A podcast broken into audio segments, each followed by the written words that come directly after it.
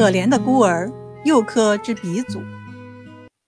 钱乙是宋代著名的儿科医家，被尊为儿科鼻祖。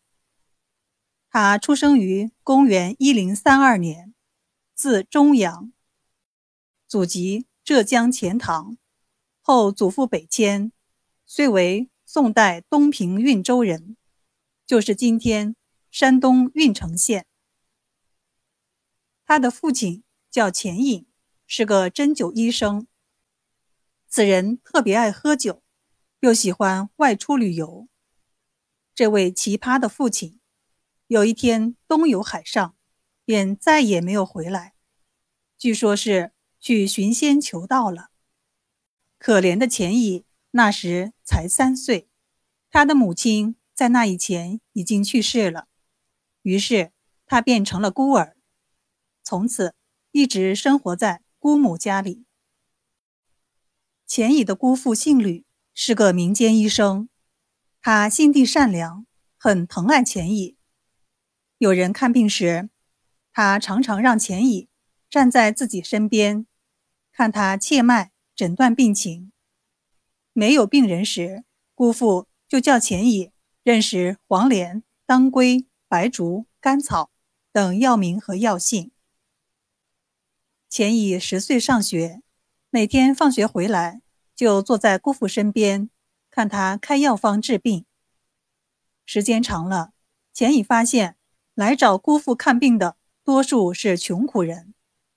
他们看完病后，往往露出为难的神色，说：“吕大夫，我只有这点钱，怕不够付药费吧？”姑父总是笑着说：“没关系。”没关系。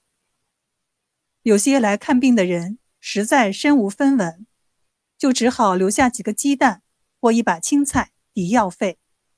姑父也从不计较。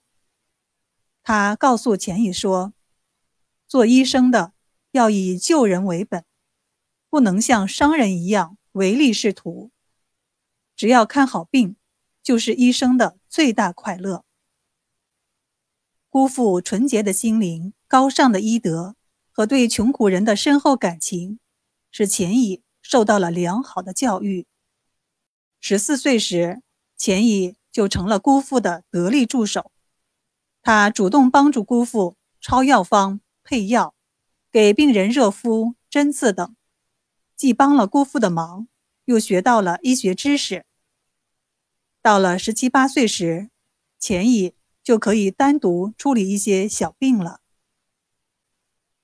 有一天，钱乙送走一位白痴小儿病人后，对姑父说：“有许多病都是儿时得病的后遗症，可见治愈小儿病非常重要。”姑父诚恳地说：“你说的对，可惜姑父在这方面医道太浅。以后你就在这方面。”下功夫吧，有志者事竟成。以后家里看病我承担，你抽时间多看看书，常到外面走走，对提高医道是有好处的。在姑父的鼓励和支持下，钱乙决心摸索治疗儿科疾病的技艺。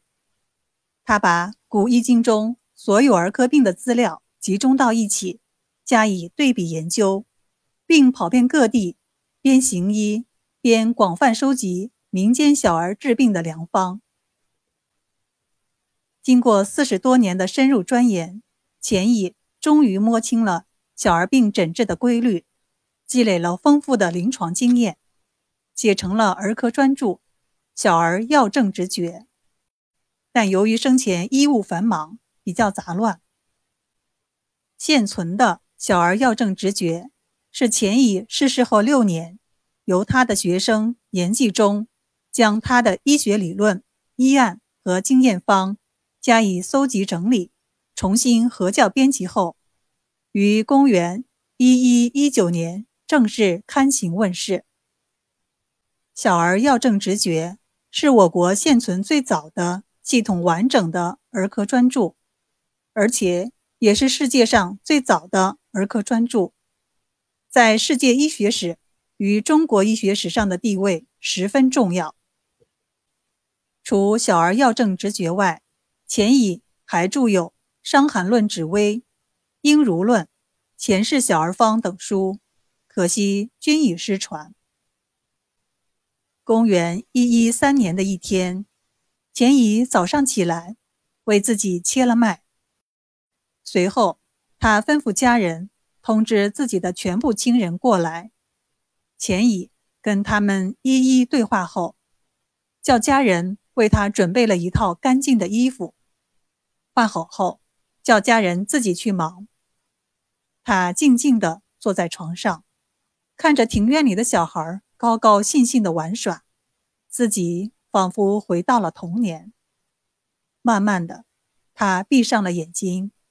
而且是永远的闭上了眼睛，享年八十二岁。钱乙医生为小孩治病，治好了无数的孩子，在他生命的尽头，回到了童年，无疑是最好的结局。他没有一个美好的童年，却没有失去博爱的心。他把博爱的心播撒给每一个孩子。不愧是一代名医。